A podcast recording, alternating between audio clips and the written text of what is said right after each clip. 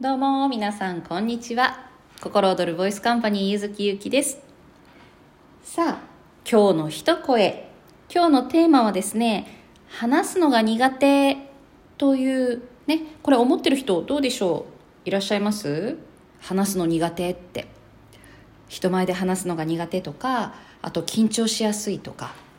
で1人1対1だったらいけるんだけど複数の前だと厳しいとかねいろいろあると思うんですけれども実はこの話すのが苦手という方ですねいろんなタイプパターンがありましてで実は話すのが苦手なのではなく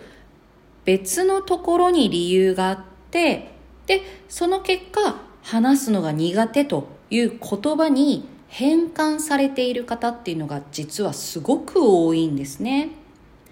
なのでちょっとこの話すのが苦手というところを紐解いてみようかなと思いまして。はい。シリーズ化をねできたらいいなと思うんですけれどもまずその第1回目ということで今日はですね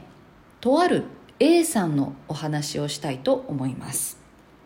はい。この A さん私のところに来られまして話すの苦手なんですって言われるんですね。で人前で、まあ、人前というか、えー、生徒さんに教えるお仕事をしていると。なんだけれどもどうしても話すのが苦手という苦手意識が取れない。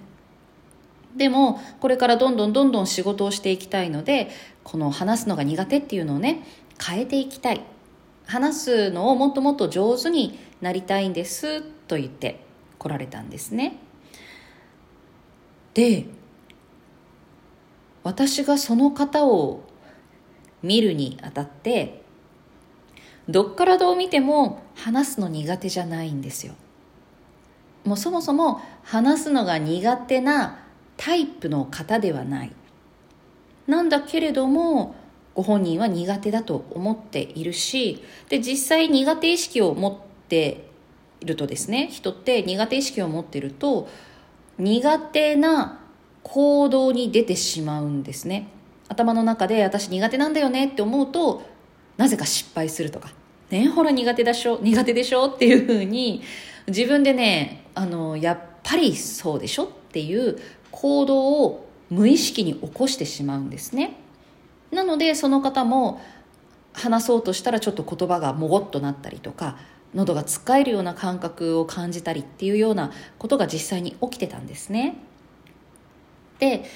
声を聞いていると、まあ、私はもともと声からその方を紐解いていくということをしてますので声を見ているとですねその方は本当に人に伝えていくお仕事がぴったりな方で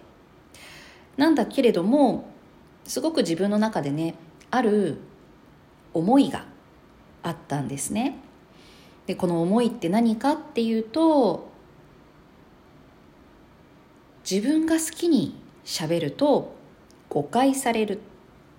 自分が好きにしゃべると人を傷つけてしまうことがある。自分が何も意識しないでね気を使わずにしゃべると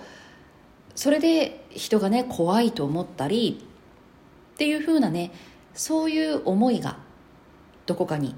あるわけですね。でそれをこう声を聞いてて思ったんです。ああこの方はそういうふうに思いながらすごく気をつけて声を出そうとされてるんだなって。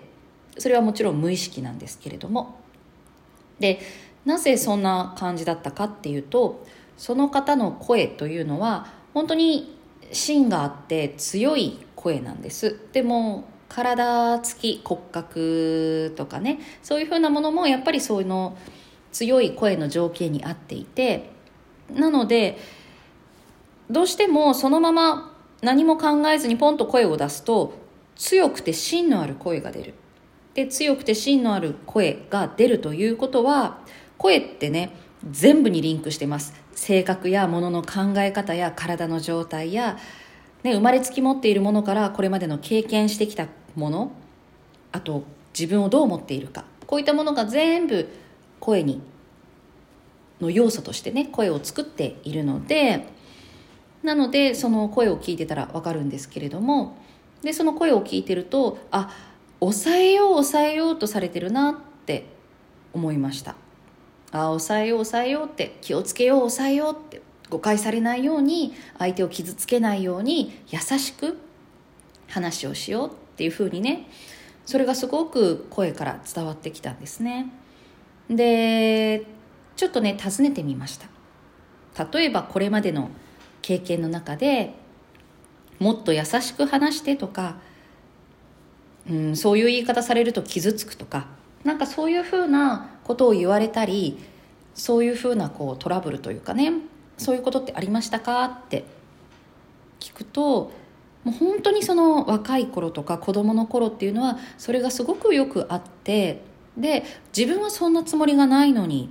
どうしてそう思われるのかわからない。あだけど私はもうそういう人なんだから。私はそうやって人を傷つけたり怖がらせたりぶっきらぼうにね喋ってしまったりする人だからそれじゃダメなんだと。それじゃダメだからちょっと明るく優しくねにこやかに話をしないといけないってそうやって思ってそうあろうと努めて。でそうなってくると本来の自分じゃダメだって。そんな話し方じゃダメだって。私そういうね優しい話し方とかできないって思ってるからそれがね結果自由に話すと誤解される。自由に話すと傷つける。自由に話すと思いがね伝わらない。そういうふうなところから気をつけて喋ろう。気をつけて喋ろう。私話すの苦手だから気をつけて話さなきゃ。でどうやって話せば伝わるのかわからない。どうやって話せば本当はねどうやって声を出せばっていうとこもそうなんですけどどうやって話せばその誤解されずに思いが伝わるのか。どうやって話したら相手が気にしないで話せるのかわからない。つまり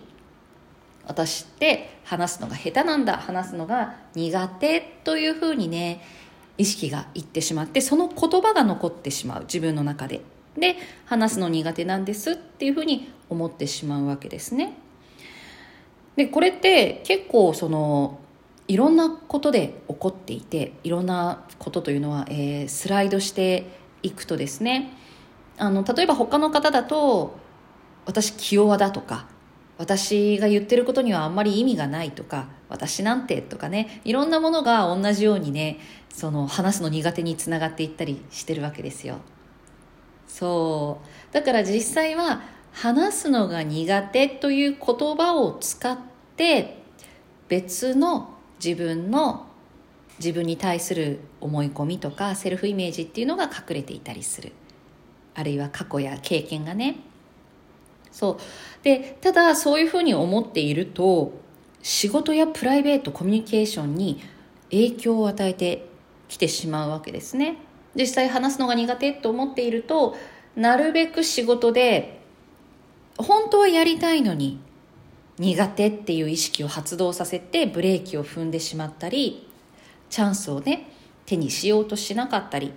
ていうようなこともありますし真っ向から自分を解放して話をすることができないって思っているとどうしても自分を抑えながらコントロールしようとしながら話をしようとしてしまう。となると自由に豊かな魅力っていうのが出てきにくくなってしまう。で本来出てくるはずのその方の能力っていうのも隠れてしまっちゃう。あるいはちょっとね半減したりくすんだりしてしまう。これすごいもったいないと思うんですよ。でこういう方というのはパーソナルボイス診断でいうと、えー、太陽値パーソナルボイス診断っていうのは人の声を大きく4つ細かく分けると12個に分けたものなんですけれどもこのパーソナルボイス診断で太陽地の方が多くてで本来の性質としてはすごく周りに対しての影響力を持っていたり引き上げる力や引っ張っていく力頼もしさというものを持っている。そして自分を使って何かを変えていったり伝えていったりする人に多いんです。こういう声の方っていうのはね。だからどんどんどんどんその本来持っている才能や能力というものを使っていくと自分自身もすごくフィット感があってなので魂が喜んでる感覚っていうのを感じながら仕事をしたり活動したりできるんだけれどもでもそれを抑えて抑えてっていうふうにしてしまうとね本来の自分のやりたいこともわからなくなってしまう。なので本当にねもったいないんですよ。はい。ということでね今日は A さんについてあのご紹介したんですけれどももしね話すのが苦手とか、まあ、話すの苦手っていうこの話すのだけじゃなくてね何かが苦手っていうふうに思っているようなことがあったとしたら本当にそれが苦手なのかその言葉を使って表現してるだけで。ね言語化で他の本当は他の言葉がしっくりくるのによくわかんないから話すの苦手とか自分の声が好きじゃないんですとかね。歌うの苦手とかコミュニケーション苦手とか人見知りとかそういう言葉を使っているだけで実はその裏には別の思い込みや別の別じゃないね。その方の才能や能力や魅力っていうものがあったりするのでぜひねそういうところに、え、一緒に目を向けていけたらなというふうに思っております。ということで、えー、今日の一声はこんな感じで終わりです。さあ皆様首を回して肩を回してください。はーと息を吐いて。はい。では今日も心躍る一日を。ゆずきゆうきでした。